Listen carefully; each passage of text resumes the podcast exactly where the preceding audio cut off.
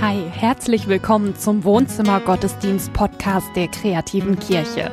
Glauben singen, Glauben leben. Schön, dass du da bist. Herzlich willkommen zum Wohnzimmer Gottesdienst. Schön, dass du wieder dabei bist.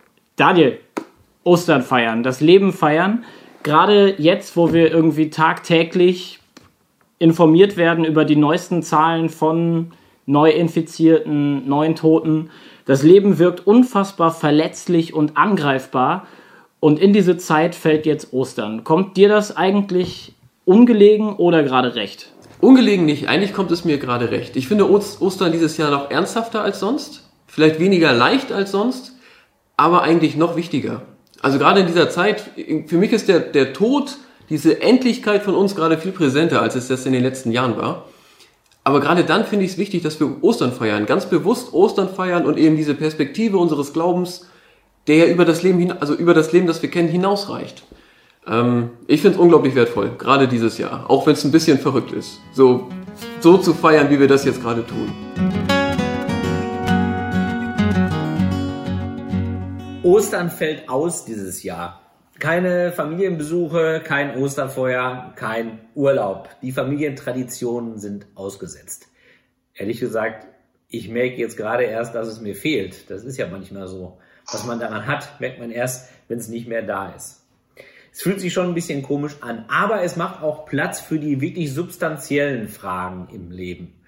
Und die substanzielle Frage, die erste substanzielle Frage zum Thema Ostern in diesem Haushalt ist folgende, und zwar, gibt es den Osterhasen oder nicht? Mein Sohn ist acht und diese Woche wurde ich Zeuge einer kleinen Telefonkonferenz, die er mit seinen Freunden abgehalten hat. Und ja, so ist das heutzutage. Und äh, da haben die sich unterhalten und das Gespräch ging ungefähr so, sag mal, meinst du, es gibt den Osterhasen? Hm. Ja. Nee, ich glaube auch eher, dass es Ostereltern sind. Nee, das sagen wir denen nicht. Soweit ist es schon gekommen, dass die Achtjährigen uns vor der Wahrheit beschützen müssen. Naja. Es gibt noch eine andere substanzielle Osternfrage. Da ist mein Sohn weniger kritisch, nämlich die Frage, was feiern wir eigentlich an Ostern? Was ist da wirklich passiert? Er sagt, wir feiern, dass Jesus auferstanden ist. Und er hat gar keinen Grund, das irgendwie kritisch in Frage zu stellen. Es reicht ihm völlig, dass ich dafür praktisch gerade stehe. Wenn ich nur überzeugt genug davon spreche als Vater, dann glaubt er mir das. Noch. Jetzt ist es aber so, dass wir leider schon selbst erwachsen sind und in Mitteleuropa im Jahr 2020 leben. Und wir wissen in unserem Leben, die Gründe gegen Ostern sind eigentlich viel stärker als die Gründe für Ostern. Die Beweislage ist erdrückend und vor allen Dingen unsere Lebenserfahrung spricht dagegen. Ich glaube trotzdem an die Auferstehung Jesu und zwar habe ich dafür zwei Gründe. Der eine, der kommt aus der Bibel und den anderen, den finde ich in meinem Leben und ich will es versuchen dir zu erklären. Fangen wir mal mit dem ersten an. Es ist ja nicht so, dass es nicht schon immer den gesunden Menschenverstand gegeben hätte, der Einspruch er, erhoben hätte gegen die Auferstehung. Menschen haben schon immer nach Beweisen gesucht, weil sie das irgendwie ziemlich krass fanden, die Geschichte. Und schon in der Antike, natürlich auch zur Zeit Jesu, das kann man zum Beispiel nachlesen im Markus-Evangelium. Das ist das älteste Evangelium und das versucht diese Sehnsucht nach einem Beweis zu befriedigen, indem es ganz am Ende im letzten Kapitel erzählt, wie Maria von Magdala und Maria, die Mutter des Jakobus, gemeinsam zum Grab gehen. Und das ist in einer Höhle und da ist ein Stein davor und der ist weggerollt. Der sollte eigentlich genau das bewirken, nämlich dass der Leib Jesu nicht abhanden kommt und der ist weggerollt. Das ist ja die berühmte Ostergeschichte, die kennst du natürlich längst. Der Stein ist an die Seite gerollt und im Markus-Evangelium sitzt rechts ein Mann im weißen Gewand und er sagt, ihr sucht Jesus von Nazareth, den Gekreuzigten. Er ist auferstanden, er ist nicht mehr hier. Seht, da ist die Stelle, wo man ihn hingelegt hatte. Seht doch, da ist die Stelle, wo man ihn hingelegt hatte. Und jetzt ist er weg. Das ist der Beweis. Ich schalte noch mal kurz zurück zu meinem Sohn. Es ist ja nicht so, dass ihm die Zweifel an dem Osterhasen nicht schon eher gekommen wären. Das hat angefangen letztes Jahr. Und ich dachte, er war sieben, ich dachte, die Kindheit muss doch dann nicht vorbei sein, sondern dann da kann man doch ein bisschen nachhelfen. Und so habe ich mir für den Osterurlaub eine Wildkamera ausgeliehen. Das ist so ein kleiner Kasten mit einem Bewegungsmelder drin und der kann auch nachts filmen, wenn, ähm, wenn äh, irgendein Tier zum Beispiel vorbeigeht. Und dann habe ich mir einen kleinen Stoffhasen besorgt und habe diese Aufnahme gemacht. Ihr seht, es ist kein Hase, sondern es ist nur ein Kaninchen. Das ist meinem Sohn auch sofort aufgefallen. Der ist ja ein Tierprofi. Aber ich hatte wenigstens ein Ei dabei. Da ist es. Der ultimative Beweis. Und wie ich mit der Puppe auf den Knien im Garten gelegen hat, also meine Frau hat sich köstlich amüsiert. Was hat dieses Video bewirkt? Hat es das Vertrauen in die Existenz des Osterhasen gestärkt? Nein, hat es nicht. Meine Kinder haben das nach der traditionellen Ostereiersuche höflich zur Kenntnis genommen und vermuteten merkwürdigerweise sofort mich als Verursacher dieses Videos. Naja, Ähnlich ist es aber auch im Markus-Evangelium. Da bewirkt der Beweis eigentlich nicht das, was beabsichtigt ist.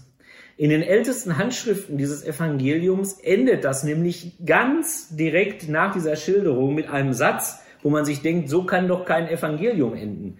Und zwar, es endet so, zitternd vor Furcht und Entsetzen verließen die Frauen das Grab und liefen davon. Sie hatten solche Angst, dass sie niemandem etwas von dem erzählten, was sie erlebt hatten. Seht, da ist die Stelle, wo er gelegen hat. Und jetzt ist er weg. Und was bewirkt das? Nichts. Mutlosigkeit, Entsetzen, Angst. Danke, Markus. Hat super geklappt. Jetzt stellt sich doch die Frage, wieso lässt der allmächtige Gott, der alles kann, nicht einfach einen Beweis zurück, den wir auch nach 2000 Jahren ganz zweifelsfrei äh, äh, prüfen können, der uns wirklich überzeugt? Ganz einfach, weil der Beweis kein Vertrauen schafft. Die ersten Christen brauchten das leere Grab übrigens auch gar nicht als Beweis. Wir gehen mal noch ein bisschen weiter zurück. Es gibt ja ein viel älteres Zeugnis äh, von der Auferstehung und zwar sind wir jetzt in der Zeit nochmal 30, 40 Jahre vor dem Markus-Evangelium, also ungefähr so weit äh, zurück, wie wir jetzt von der äh, deutschen Wiedervereinigung entfernt sind. Da ist der Zeltmacher und Schriftgelehrte Paulus gerade eben zum Glauben gekommen. Er war ein großer Christenverfolger und dann hat er eine Vision vor den Toren von Damaskus. Er sieht ein großes Licht, er hört die Stimme Jesu. Es ist das erschütternde Ereignis in seinem Leben, was alles auf den Kopf stellt. Und er wird dann von der Gemeinde aufgenommen und unterrichtet. Und das, was er da gelernt hat als Glaubensbekenntnis, das schreibt er einige Jahre später an die Gemeinde in Korinth. Aber gelernt hat er es wahrscheinlich so zwei bis drei Jahre nach der Hinrichtung Jesus, von Jesus. Und was wir sagen können ist, dass zu diesem Zeitpunkt schon Menschen Folgendes geglaubt haben.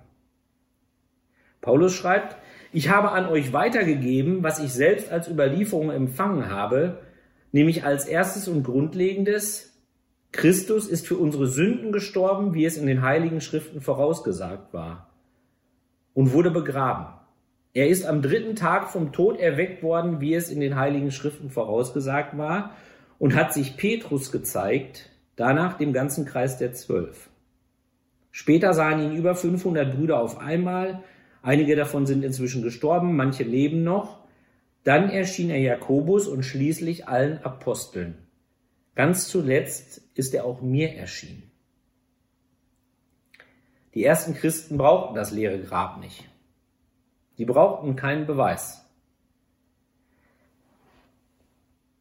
Sie haben nur den Bericht davon, dass Menschen sagen, Jesus ist mir begegnet. Und davon gibt es in der Bibel eine ganze Reihe Erzählungen, zum Beispiel Maria Magdalena, die steht im Johanneskapitel vor dem leeren Grab und Jesus spricht mit ihr und sie hält ihn für den Gärtner.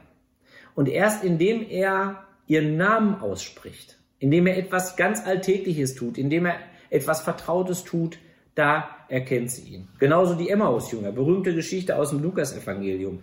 Die beiden sind unterwegs auf der Straße, sie treffen Jesus, sie reden stundenlang mit ihm und sind schon begeistert von diesem Mann, was der alles Tolles weiß und wie er erzählt. Brannte nicht unser Herz, sagen sie, aber erkennen tun sie ihn erst, indem er mit ihnen ist, also indem er etwas ganz Alltägliches tut. So wie man einen geliebten Menschen eben daran erkennt, an dem, was er tut, an seinen Gesten. So wie sie das Haar nach hinten legt. So wie er sich die Schuhe bindet. So wie er den Kaffee eingießt. Das ist die, ein, die Geste, an dem ich den geliebten Menschen erkenne. Es gibt keine Beweise. Es gibt nur Erlebnisse. Warum? Weil Beweise kein Vertrauen schaffen.